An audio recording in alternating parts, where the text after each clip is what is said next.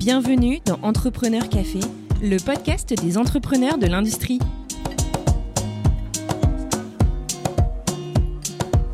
Bienvenue dans ce nouvel épisode d'Entrepreneur Café. Moi, c'est Xavier Riquier, l'un des cofondateurs du podcast, et aujourd'hui, nous partons à la rencontre de Jean-Noël Degalzin, CEO et cofondateur de Walix, éditeur de logiciels spécialisé sur la cybersécurité de l'accès aux systèmes d'information numérique. Jean-Noël revient avec nous sur sa passion de l'informatique et son parcours qui l'a amené à créer Walix en 2003 et l'a faire devenir un des plus beaux succès de la cybersécurité française avec à ce jour un effectif de plus de 200 personnes réparties dans 10 pays et la première société de cybersécurité française cotée en bourse à Euronext. Jean-Noël partage avec nous sa vision de la cybersécurité et nous fait découvrir Exatrust, association dont il est président et qui réunit en France et en Europe plus de 70 entreprises disposant de savoir-faire d'excellence en cybersécurité et qui soutient le projet de faire émerger un coût de confiance européen efficient et sécurisé. Un dialogue passionnant qui nous fait grand plaisir de vous transmettre. Bonne écoute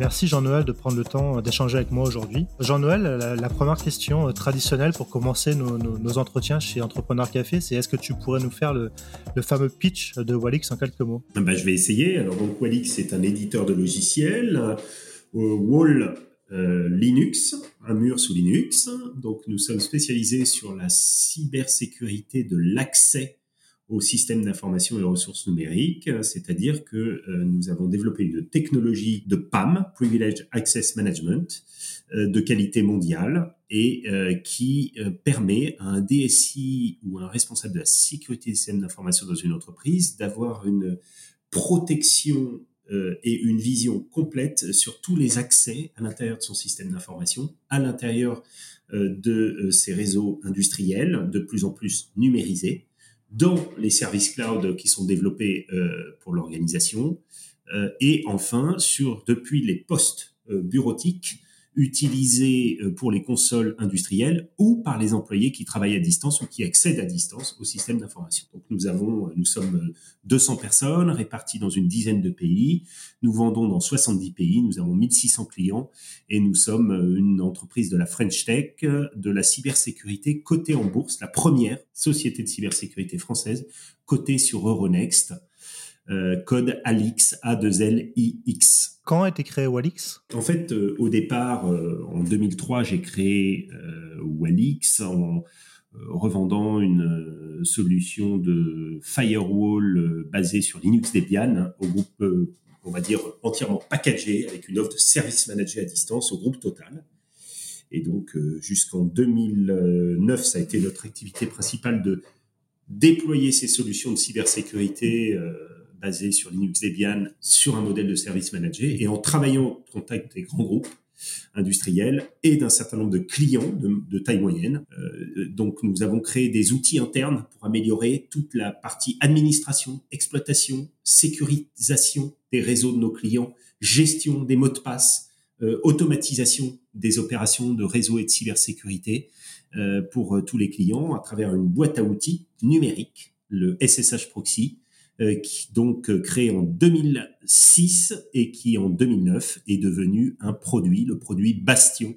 Et donc Walix Bastion, ça existe depuis 2009. Les sept premiers clients ont été signés en 2009 et donc maintenant nous en avons 1600. C'est quand même une, belle progression. On y reviendra un peu plus tard en détail sur euh, bah, où vous en êtes à Walix aujourd'hui, quels sont vos projets. Mais maintenant, Jean-Noël, ce qui, ce qui m'intéresse, c'est parler un peu, un peu de toi. Bah, d'où tu viens, quel est ton parcours et qu'est-ce qui t'a amené à, à entreprendre et à créer cette euh, belle success story de Walix Alors, euh, c'est jamais facile de parler de soi, euh, donc je dirais simplement que je suis un fondu d'informatique depuis tout petit, si je puis dire, enfin depuis mon adolescence. donc, il se trouve que c'est le directeur de mon collège à l'époque qui m'a fait découvrir l'informatique lorsque je suis rentré d'Afrique. J'avais 10 ans, 11 ans, 12 ans, et j'ai découvert ce que c'était qu'un ordinateur personnel computer, un Apple II. Et puis ensuite, père m'a offert ma première console. Et donc, j'ai grandi avec, on va dire, euh, des consoles, euh, Spectrum, Spectrum Plus, Commodore 64, Amstrad, etc. Donc là, c'est là où j'étais au contact de la micro-informatique et j'ai découvert la programmation. Ensuite, donc j'ai fait des études de mathématiques et d'économétrie. Ensuite, je commençais à travailler dans un domaine qui n'avait rien à voir, puisque moi, je suis plutôt au départ assez attiré par les sciences humaines, de manière générale, l'histoire, la philosophie, l'histoire des grands hommes. Euh, donc j'ai travaillé euh, à la création, on va dire, euh, de fiction historique ou de documentaire historique pour une productrice de télévision qui m'a fait découvrir ce monde de la télévision à l'époque. Et il se trouve que à la suite de la d'un travail avec donc ma productrice Annabelle Kérol de l'époque et un grand historien des religions éminent connu qui s'appelle Jean Delumeau, et eh ben, étant le on va dire l'informaticien et le mathématicien de la bande à l'époque, donc la productrice m'a demandé de euh, décliner toute cette série sur l'histoire des religions, des cinq grandes religions monothéistes, en format CD-ROM, en format multimédia. Et donc euh, voilà, je suis revenu à la programmation euh, à cette époque avec la suite Macromédia et en travaillant sur, ces, sur des ouvrages multimédia. Et donc très rapidement, 2015, 2016, 2017, je suis arrivé à Internet. J'ai travaillé pour un groupe vidéo, puis ma vidéo multimédia, pour devenir leur euh, responsable multimédia Internet. Et donc, je déclinais tous leurs programmes télé ou ce que demandaient leurs clients sur des CD-ROM, puis sur Internet. Et en 1999, j'ai euh, repris une petite société euh, qui s'appelait Aurora, et qui était un spécialiste du logiciel libre, ce qu'on appelle aujourd'hui une société de services en logiciel libre. Et euh, donc je l'ai reprise à l'époque, euh, un spécialiste du libre qui s'appelait Jean-Claude Richard. Et voilà, ça a été une expérience entrepreneuriale de quatre ans, assez formidable, qui m'a permis de monter aux cieux pendant toute la bulle Internet, découvrir les joies de, du développement d'une start-up, spécialiste d'un domaine innovant qui est le logiciel libre, qui est une vraie innovation sociétale, une vraie innovation dans le domaine de l'art du développement informatique. Est-ce que tu peux peut-être préciser, Jean-Noël, qu'est-ce que le logiciel libre? Les logiciels libres viennent de GNU Linux, euh, donc euh, développé par Richard Stallman, par euh, Linus Torvalds, l'inventeur de Linux, du noyau Linux, qui ont eu cette idée géniale de publier le code source du système d'exploitation, d'un système d'exploitation dérivé d'Unix, qui donc était du coup totalement ouvert et qui a amené de plus en plus de gens à le télécharger, à envoyer des modifications pour améliorer le noyau, le faire évoluer de version en version, comme ça, en bénéficiant de l'apport des gens extérieurs pour constituer une communauté de plus en plus puissante et faire en sorte que ces logiciels deviennent des logiciels euh, capables de faire tourner euh, des, euh, des réseaux, bah, par exemple le réseau des noms de domaine, le réseau des messageries, les DNS, tous les réseaux SMTP, tout un tas de protocoles qui permettent de faire de la répartition sur Internet. Wikipédia est un modèle logiciel libre, un modèle ouvert. Donc ce, modèle donc logiciel libre a fait naître des distributions, des systèmes alternatifs à Windows libres, des systèmes donc Linux. Et nous, enfin moi-même, je me suis essentiellement focalisé sur une distribution qui est la distribution Debian à l'époque, qui offrait la particularité d'avoir un système de mise à jour euh, particulièrement puissant euh, de la de la distribution, c'est-à-dire qu'elle allait chercher tous les packages automatiquement et de manière très simple par une simple instruction de mise à jour euh, à travers Internet. Donc un système génial. Et je pense que c'est aussi un point intéressant, c'est que Linus Torvalds est un Européen, c'est-à-dire que ces systèmes Linux et logiciels libres viennent de la contribution de nombreux Européens dans une industrie qui est majoritairement dominée les Américains. Donc voilà, donc moi je me suis lancé euh, donc euh, dans Aurora euh, de 1999-2003, société de services en logiciel libre. Qu'est-ce qui t'a poussé ou décidé à te lancer justement à reprendre cette société alors que manifestement tu avais, avais un, job super intéressant qui semblait te passionner? Qu'est-ce qui t'a... J'ai transformé mon job de l'époque, qui était le job de directeur informatique grosso modo, pour en contrat de prestation, c'est-à-dire qu'effectivement je, ça, ça, ça, marchait bien, mon job me plaisait, mais euh, l'idée de pouvoir faire ce job en étant entrepreneur et en étant une sorte de pionnier ou d'avant-gardiste sur les, sur les logiciels libres et de réunir des experts autour de Linux et des logiciels libres m'a vraiment intéressé. donc j'ai fait le pas à ce moment-là, en 99. J'ai transformé donc le premier contrat d'Aurora a été mon propre contrat de travail en mode prestation. Et euh, on a ainsi euh, développé euh, toute une clientèle autour de l'idée que à l'époque, il faut, il faut se remettre en arrière et se dire que la plupart des sites Internet à commencer par les Amazones, les grands, les grands équivalents des réseaux sociaux ou des, des sociétés de e-commerce de l'époque, utilisaient en majorité, quand je dis en majorité, c'est en ultra majorité, des systèmes libres pour se développer, pour euh, en programmation. Et donc on a on a été un pionnier, une des sociétés pionnières euh, dans ce domaine-là, euh, ce qui nous a permis de lever des fonds, de se développer, de grossir. Et puis quand est arrivée la bulle Internet, d'éclater, hein, comme le reste de la bulle, donc de reprendre. Euh, donc je suis resté à la barre, j'ai restructuré la société, euh, j'ai dû vivre euh, une cessation des paiements, des licenciements, toutes les choses difficiles. Et je suis resté à la barre pour réussir à, euh, on va dire, sauver cette société de la, de la faillite, la société Aurora, et repartir de l'avant. Et donc la société a été est repartie de l'avant en restant toujours positionnée sur les prestations autour des logiciels libres pour créer des applications, des sites internet pour des clients. En 2003, j'ai revendu cette société au groupe Business et Décision. Euh, donc, euh, j'avais une opportunité. Ça m'a permis aussi de, bah, de réaliser une première, euh, une première euh, aventure entrepreneuriale. Et euh, ça partait d'une idée qui était de dire que le, le service en logiciel libre me paraissait être intéressant, mais ce qui m'intéressait le plus, c'était quand même la notion de logiciel et la notion industrielle derrière le logiciel. Et donc euh, l'idée euh, m'est venue à ce moment-là de revendre la société de service euh, Aurora pour focaliser mon activité sur un domaine qui me paraissait être un domaine particulièrement intéressant à l'époque, avec énormément de, promesses et de, de, potentialités, qui était le domaine de la cybersécurité, de la sécurité des réseaux et on va dire l'automatisation à travers les réseaux Internet pour des clients, en utilisant toujours un background technique autour de Linux et des logiciels libres, puisque ce sont euh, les technologies reines dès qu'on parle d'Internet. Et donc ça, c'était en 2003. 2003. Donc j'ai signé mon premier contrat client à cette époque euh, pour Walix. Et quel était l'état du marché de la cybersécurité à cette époque-là? C'était déjà développé ou c'était Alors, il existait, ce qui existait dans le domaine de la sécurité, c'était ça qui était intéressant. Hein. C'est-à-dire qu'il existait bien l'antivirus, qui a toujours servi à protéger les machines, on va dire le personnel computer à l'époque, contre les attaques, on va dire ce qu'on appellerait ensuite du bring your own device, mais ça ne s'appelait pas comme ça à l'époque, c'est-à-dire on mettait une clé USB, boum, on injectait un virus, et boum, là, le, PC tombait en, rade.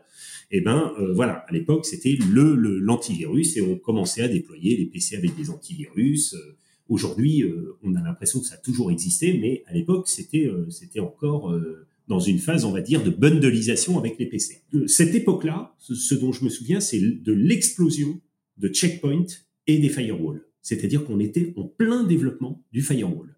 Et le point de départ de Walix, ça part du principe qu'on peut utiliser une distribution Linux Debian avec tout un tas de modules open source euh, et transformer ça en euh, un firewall multifonction, ce qu'on appelle aujourd'hui une UTM, Unified Threat Management System, qui est en fait une plateforme qui va sécuriser les flux euh, qui viennent de l'extérieur, les flux qui rentrent dans l'entreprise, les nettoyer. Les flux euh, web, flux euh, de messagerie, anti-spam, tout ce qui a trait au VPN, etc., etc. Donc, le point de départ de Walix, c'est de créer un firewall sur une base Linux Debian et de la vendre et de la, de la déployer et de vendre les services managés aux clients. C'est ça le point de départ de la société. Et quel était vos, votre cible de clients à l'origine? Alors, à l'origine, c'était des clients alors, j'ai eu la chance de pouvoir signer avec le groupe Total en réglant un gros problème euh, pour le, groupe Total, c'est que ils ont des filiales dans le monde entier et qu'à l'époque, ils avaient besoin de sécuriser des filiales, notamment dans certains pays aux conditions extrêmes,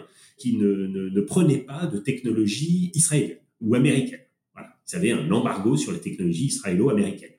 Donc, euh, c'était ouvert des technologies alternatives et donc nous avons apporté une technologie de firewall, UTM, alternative aux, solutions israélo-américaines de l'époque. Et c'est ce qui a constitué le lancement de, de Wallis. on a beaucoup travaillé pour des grands groupes, quelques grands groupes, et une majorité d'entreprises de taille moyenne, de collectivités françaises. Et je me suis aperçu d'autres choses euh, à ce moment-là. Je me suis aperçu que bon, ça nous a permis, nous, Walix, d'apprendre notre métier et de devenir, on va dire, des pros du management de systèmes à distance, du déploiement de systèmes de sécurité à distance, du, support, de la maintenance de cybersécurité euh, à distance. Et ça, on a vraiment industrialisé, et ça a toujours été un des points forts de Walix d'aujourd'hui, d'être capable d'avoir un support de qualité mondiale et hyper réactif et très performant. Et ensuite, l'autre chose dont on s'est aperçu, c'est que des entreprises comme Checkpoint, puis ensuite les NetScreen, Juniper, Palo Alto, etc., ont envahi le marché, on peut, on peut pas employer un autre mot, ont très rapidement envahi le marché avec des, firewalls qui n'étaient pas du tout des logiciels libres, mais qu'ils savaient très bien marketer et qui avaient une force de frappe en matière de marketing et commercial qui fait que on aurait eu du mal à percer sur le marché du firewall de manière pérenne. Et c'est ce qui fait qu'en 2009, on a changé d'activité, puisque en manageant les firewalls chez les clients, que ce soit le firewall Walix ou d'autres firewalls du marché, on a découvert ce métier de euh, ce qu'on appelle le PAM, le Privilege Access Management, qui est le métier de Walix, et on a inventé ce produit qui est le Bastion, qui va permettre de manager tous ces systèmes à distance, que ce soit des systèmes IT, que ce soit des systèmes dans les réseaux industriels, de manager toute la complexité des mots de passe, des opérations d'administration, d'apprendre l'automatisation des opérations de réseau, sécurité, application, et d'inventer aussi une technologie qui s'appelle le session recording, l'enregistrement de session, qui va permettre de tracer toute l'activité d'un utilisateur qui accède à une ressource ou à euh, des données sensibles. Et c'est donc en initiant la relation avec tous nos clients et en l'améliorant sans cesse qu'on a réussi à créer le produit qui est le produit phare de Walix aujourd'hui, le Bastion. Donc c'est vous qui avez euh, développé cette idée, l'avez créée, euh, enfin qui est à l'origine de, cette technologie? Tout à fait. C'est-à-dire que d'un logiciel euh, qu'on utilisait, d'une boîte à outils, on va dire qu'on utilisait en, en, interne et qui s'appelait le SSH Proxy et qu'on a posté sur Internet en 2006, eh bien, on a chez Wellix, à ce moment-là, recruté une équipe. On s'est aperçu qu'il y avait beaucoup de téléchargements, beaucoup de demandes de fonctionnalités. On a recruté une équipe, on a levé des fonds et on a transformé cette boîte à outils SSH Proxy en bastion, capable de travailler sur tout type d'environnement, réseau, système, et d'être une espèce de euh, proxy d'administration sécurisé pour euh, tout un tas de, de clients, petits, moyens, grands. Et c'est à ce moment-là que Walix d'aujourd'hui est né en 2009. Est-ce qu'on peut dire que c'est ce produit-là qui a permis à Walix d'avoir une, enfin, de se développer assez rapidement et de, comme tu disais, d'acquérir de, de, nouveaux clients et de se développer? On peut le dire. On peut le dire d'autant mieux que c'est aussi euh, ce produit-là qui a permis à Walix de devenir un acteur mondial du PAM, du Privilege Access Management. Aujourd'hui, on est challenger euh, du Gartner. Euh, dans le Magic Quadrant du Gartner sur cette euh, sur ce segment. On est euh, global overall leader chez Kupinger Call. On a réussi à hisser notre solution au meilleur rang mondial dans notre domaine.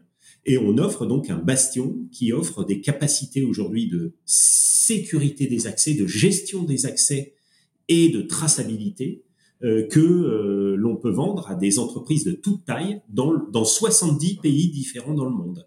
Donc euh, tout ça, on l'a vraiment construit sur la qualité de la technologie et comme je le disais tout à l'heure, la réactivité et la qualité de notre support 24 heures sur 24, 7 jours sur 7 dans différentes langues. Et euh, la question que j'ai quand tu, me présentes ça, c'est euh, le bastion, c'est que vous avez eu l'idée, vous l'avez développé, mais après, pour être arrivé à avoir un rayonnement mondial et à devenir un des leaders de référence, comment tu t'y es pris Quelle a été ta vision à ce moment-là? Comment tu as réussi à faire connaître ton produit dans le monde entier et une boîte française comme Boalix puisse devenir une référence Tu disais par exemple du Gartner.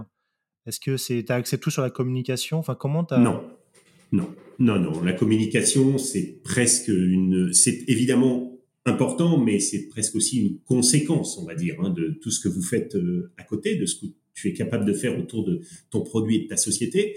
Je pense que ce qui est euh, important, euh, d'abord pour nous, ça a été de développer un produit de qualité euh, avec des vrais différenciateurs sur le marché, sur notre segment du PAM.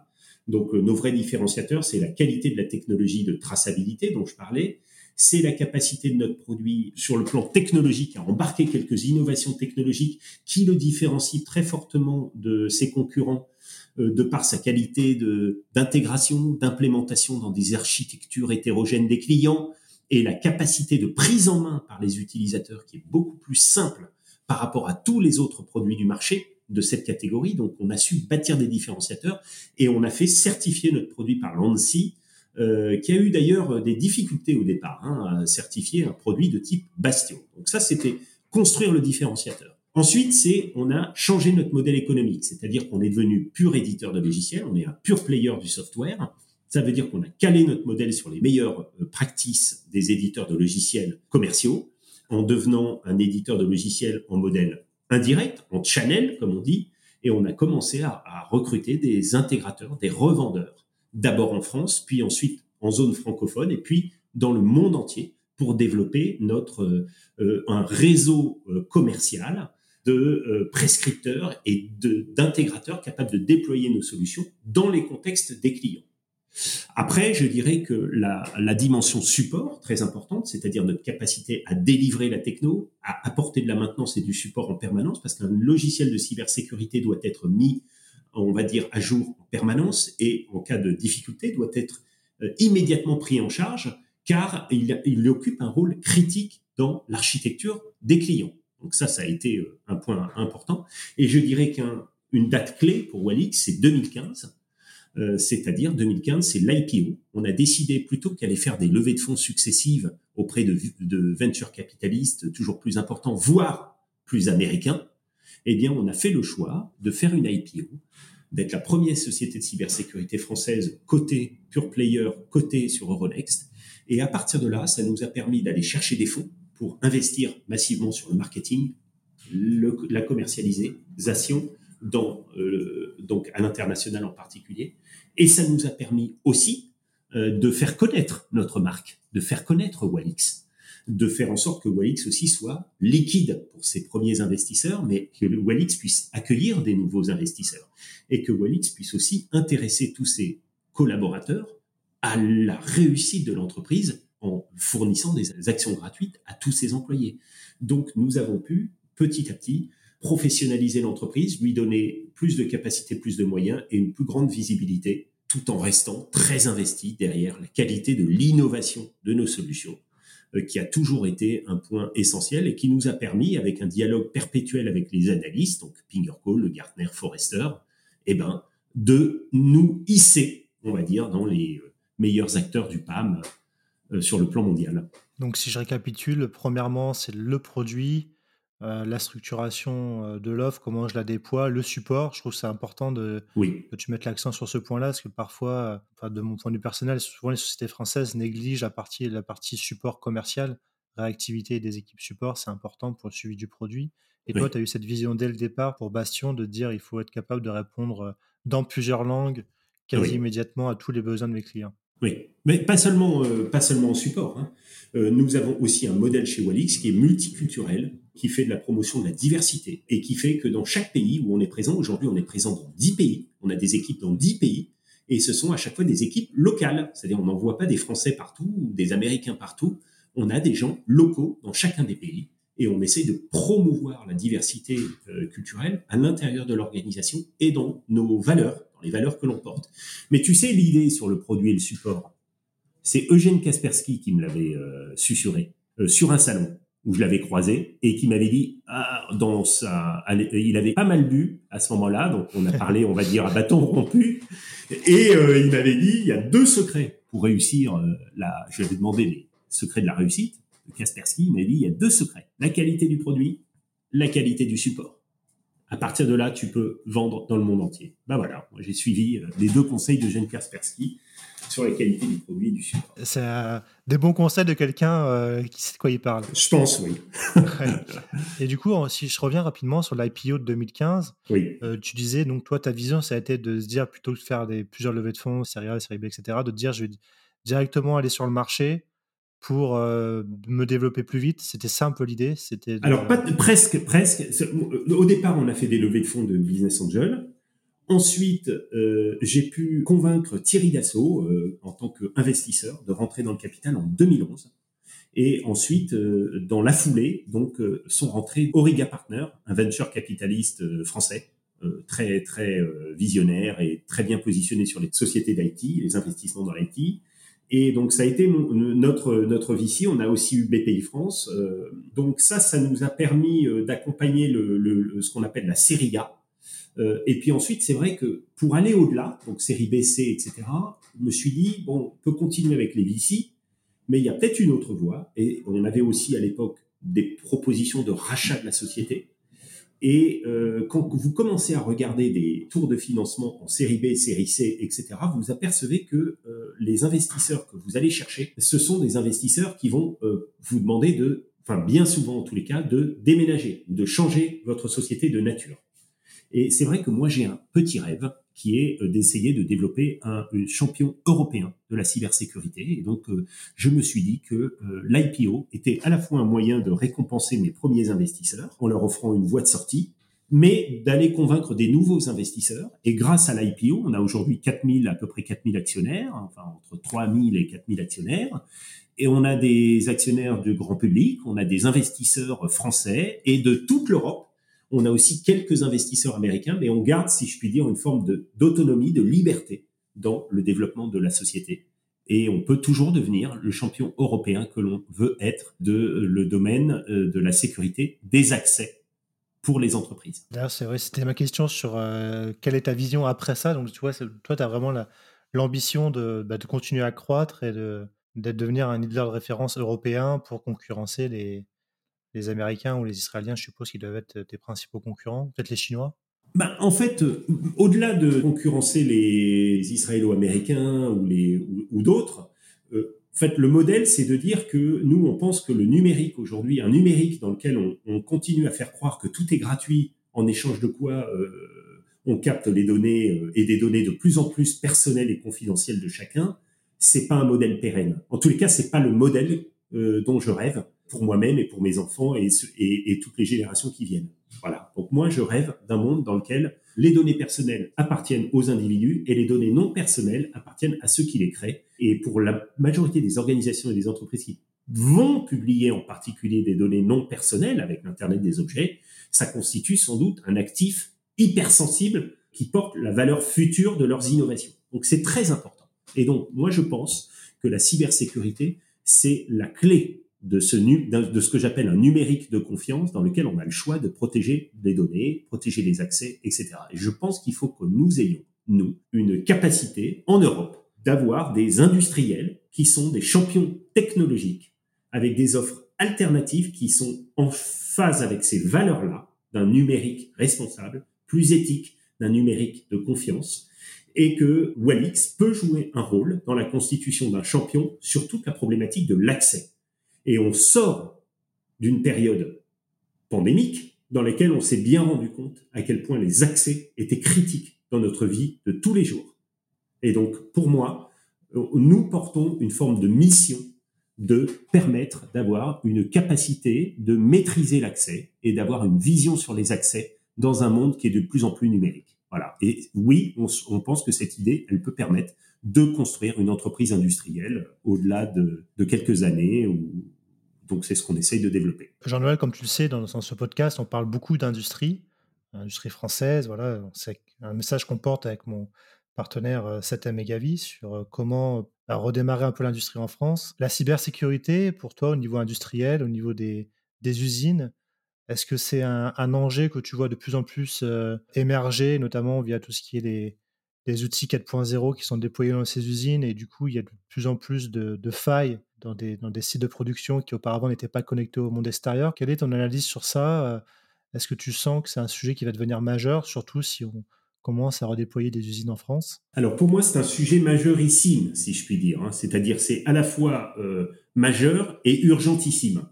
Euh, aujourd'hui, l'industrie 4.0 ou l'industrie connectée ou l'interconnexion des équipements industriels, par exemple dans des hôpitaux, dans l'industrie pharmaceutique, dans les usines, dans le transport, dans la gestion de l'eau, la gestion de l'énergie, dans tous les domaines de notre vie, c'est un enjeu majeur. Et il y a deux caractéristiques principales. Il y en a un, c'est la résilience, ça ne peut pas s'arrêter. Et il y en a un deuxième, c'est la protection des données les données sont hypersensibles et appartiennent à ceux qui les ont émises, aux individus, aux entreprises qui les ont émises. Donc ça veut dire que euh, on l'a vu à travers les attaques par malware, les attaques par ransomware qui bloquent des usines, euh, qui bloquent euh, des, des services d'urgence, qui bloquent des on va dire des réseaux entiers interconnectés, des pipelines, des, des, diodes numériques. Enfin, on, on, le voit, les malwares, les ransomware, dont le nombre d'attaques a été multiplié par 4 en 2020 comparé à 2019. Dixit, le directeur général de l'ANSI, Guillaume Poupard, on est en pleine ascension pandémique, si je puis dire, numérique, et on n'a pas endigué le phénomène. C'est-à-dire que plus on va aller vers l'Internet des objets, plus on va euh, augmenter la surface d'attaque, si je puis dire, et donc le risque potentiel sur un certain nombre de nos services essentiels. Par conséquent, oui, il y a un enjeu majeur. Pour moi, il y a même trois enjeux majeurs. Il y a un enjeu qui est un enjeu de sécurité globale, de sécurité, on va dire, national ou continental, tout dépend à quel niveau on se place, qui est presque un enjeu de souveraineté, qui est notre capacité à maîtriser nos propres outils, nos infrastructures, nos systèmes numériques en étant autonomes et indépendants. Donc pour moi, ça c'est un premier enjeu qui se place au niveau des États, qui se place au niveau des continents, Amérique, Europe, Chine. Donc c'est un enjeu euh, très important évidemment et qui passe par un deuxième enjeu qui est celui de l'industrie. C'est-à-dire que la cybersécurité, comme les deep tech ou l'intelligence artificielle, fait partie de ce qu'on appelle les industries stratégiques, les industries clés pour demain. Et ça, ça veut dire quoi? Ça veut dire que pour pouvoir remplir le premier objectif, qui est un enjeu de sûreté, euh, un enjeu de sécurité nationale, continentale, globale, il faut avoir nos propres outils, avec nos propres roadmaps, répondant à nos propres critères de sécurité ou de capacité en termes de gestion du risque numérique. Ça, c'est un deuxième aspect. Et cet enjeu industriel va consister à faire émerger des champions industriels français, européens, euh, qui embrassent nos valeurs, on va dire, et nos réglementations, nos règles, et qui vont pouvoir nous permettre d'être autonomes et indépendants en matière de euh, risque numérique. Après, le troisième enjeu, eh ben, c'est un risque plus systémique nous sommes le premier continent industriel au monde, encore l'industrie européenne est la première euh, industrie mondiale grâce aux Allemands, aux Italiens, aux Anglais, aux Français, euh, qui sont des euh, grands industriels, aux Hollandais aussi, tous ces pays-là sont des grands, grands pays industriels, et ils sont en train d'opérer une mutation vers l'industrie 4.0, l'industrie numérique, numérisée et numérique. Et donc, ils doivent embarquer de la cybersécurité par design, et ce que j'appelle moi de la privacy, c'est-à-dire protection des données par design. Et ça, c'est un enjeu d'innovation, un enjeu pour demain, qui est d'être capable, pour répondre à des critères de sûreté et de souveraineté dont je parlais euh, en premier, avec nos industries stratégiques, de cybersécurité notamment, de pouvoir conserver un leadership sur le plan industriel dans une industrie ultra connectée hyper connectés dans l'industrie 4.0. Donc pour moi, c'est un enjeu majeur.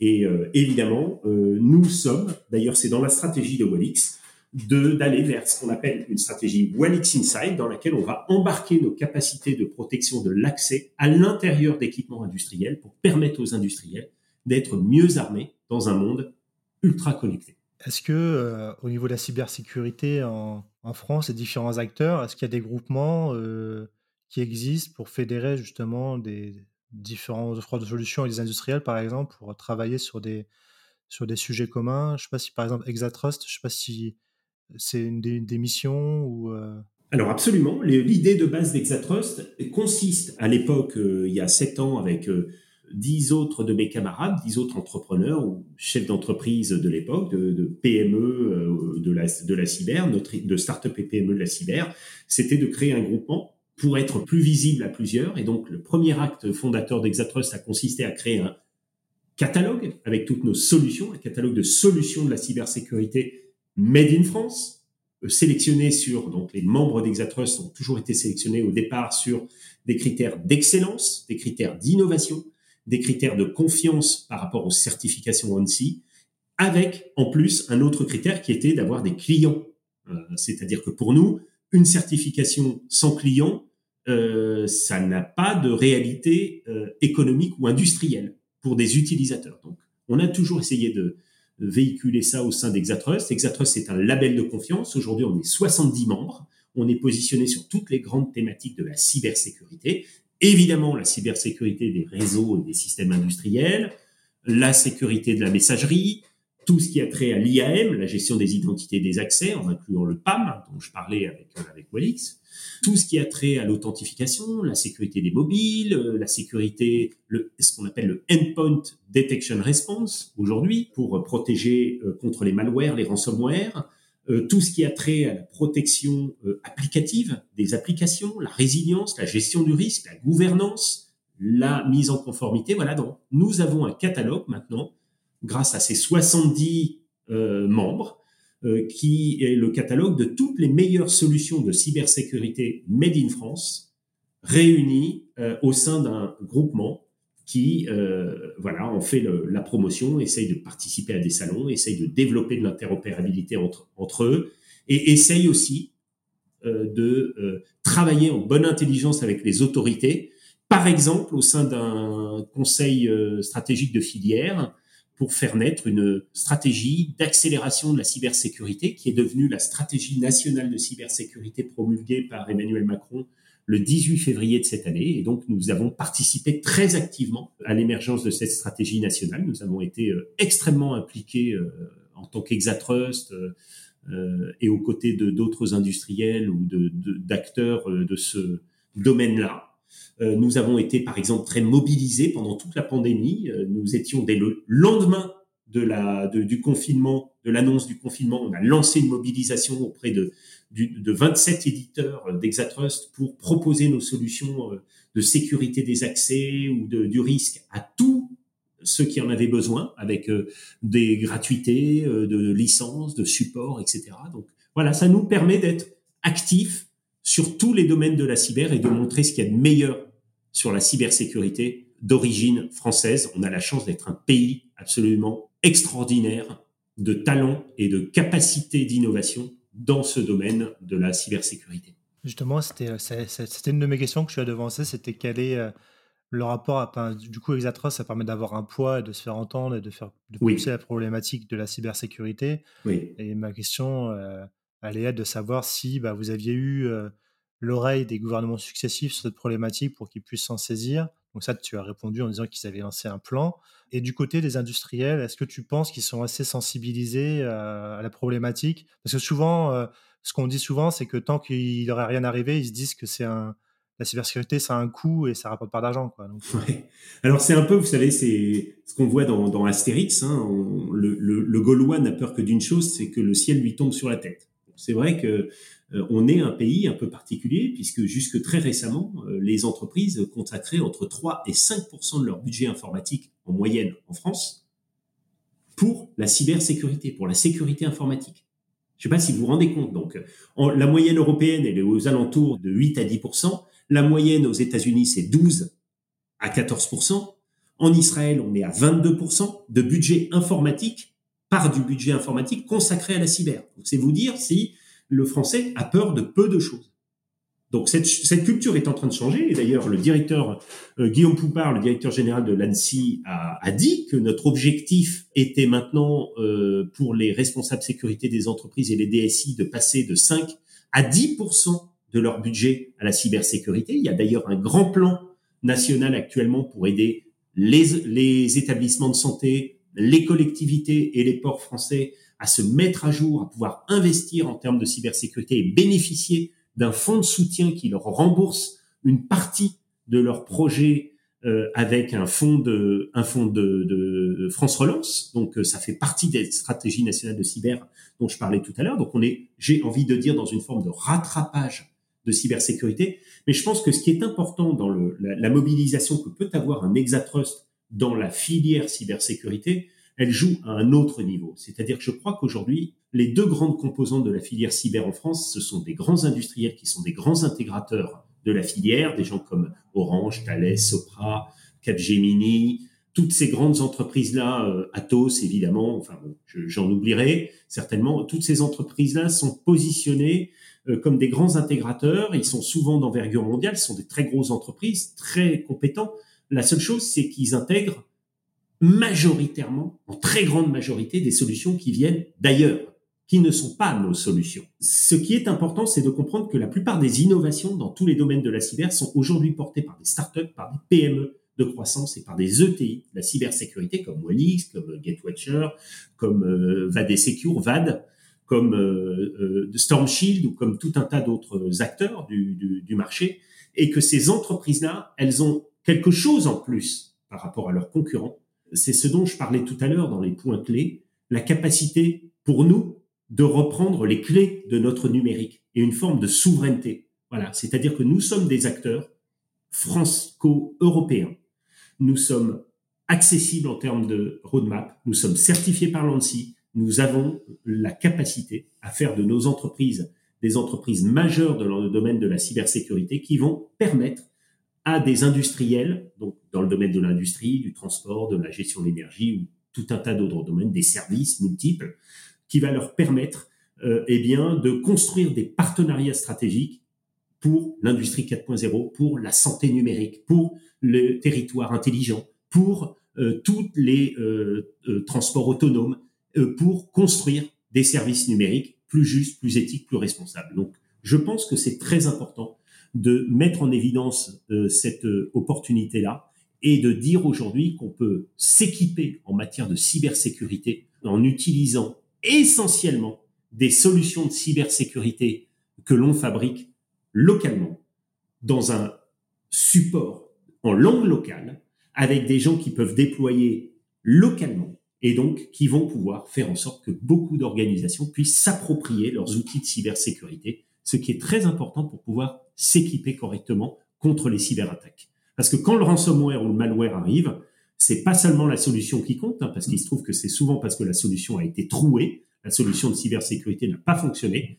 Donc là, il faut bénéficier du support, faut bénéficier de la maintenance, faut travailler en mode projet et très rapidement. Donc c'est pour ça que j'engage tous ceux qui prennent des décisions d'achat en matière de cybersécurité de ne pas seulement considérer euh, le, la plaquette marketing avec des solutions qui savent tout faire, euh, y compris euh, vous apporter le café le matin de manière tranquille, mais pensez aussi à tout le projet qui en découle, toute la formation, toute la maintenance et tout ce qui vous accompagnera au long de la vie de votre organisation. je trouve que c'est un message important et, et, fort là que tu viens de dire. C'était très intéressant d'avoir ta vision là-dessus et je trouve que c'était très clair. Et, j'espère que les, auditeurs du podcast euh, ont appris des choses. En tout cas, la cybersécurité, c'est un sujet qu'on apporte de plus en plus du côté euh, euh B2C consommateur, mais pas encore, je trouve, assez du côté entreprise. Donc, je trouve que c'est important de mettre ça en avant. Je trouve aussi, je pense que c'est très important. Le numérique, c'est merveilleux, mais le numérique cybersécurisé, c'est un numérique plus durable. C'est un numérique, c'est le numérique de demain. Moi, j'y crois fermement. Je crois qu'on va vers un nouveau standard de numérique plus éthique, plus durable dans lequel la cybersécurité jouera un rôle qui est son rôle d'équipementier, mais permettra à ce numérique d'être plus responsable et plus durable. On l'espère tous.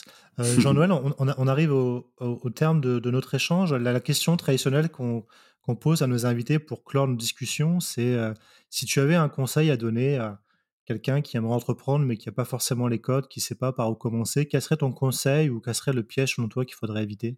Je dirais que euh, une entreprise, particulièrement euh, en France ou en Europe, euh, ça met du temps à réussir. Hein. On est tous attirés par les aventures faciles qui rapportent tout de suite et rapidement beaucoup d'argent et qui nous amènent à la une des journaux ou de la French Tech. je crois que c'est important de se dire que pour construire une entreprise, il faut du temps, que la réussite vient avec le travail au fil du temps donc il faut une bonne idée, il faut un bon service autour, il faut s'entourer des bonnes équipes euh, et il faut euh, donner du temps à son idée d'éclore. Euh, donc je dirais, quand on a une idée et quand on rencontre des gens qui vous disent que c'est pas forcément une bonne idée ou que bon ça ne marchera jamais ou que c'est pas ça qu'il faut faire, bah je dirais au contraire, il faut se donner le temps et travailler sans relâche pour faire exister son idée et réaliser son idée. Voilà. Donc euh, euh, moi c'est ça que je dirais à un entrepreneur et euh, de ne pas avoir peur de se planter parce qu'on peut se planter. On a droit à l'erreur dans la vie. J'ai envie de dire quelque part il vaut mieux prendre ses erreurs rapidement et savoir rebondir rapidement en même temps. et que euh, pour quelqu'un qui a une bonne idée et 99 1% de bonne idée et 99% de travail, il a il s'approche euh, des 100% de la réussite. Non mais euh, je trouve que c'est un très bon conseil. Je je te remercie beaucoup Jean-Noël d'avoir passé un peu de temps avec moi aujourd'hui et je te souhaite plein de succès, que ce soit à la fois pour Walix et puis pour, euh, pour Exatros, qui je trouve est une superbe initiative. Eh ben, je te remercie et euh, donc je salue tous les invités euh, et tous ceux qui pourront lire ce podcast. Et évidemment, si vous avez besoin de quelque chose dans le domaine de la cybersécurité ou d'être aiguillé, il faut pas hésiter à me contacter via ton podcast ou sur LinkedIn pour gagner du temps. Merci Jean-Noël. Merci à toi. À bientôt.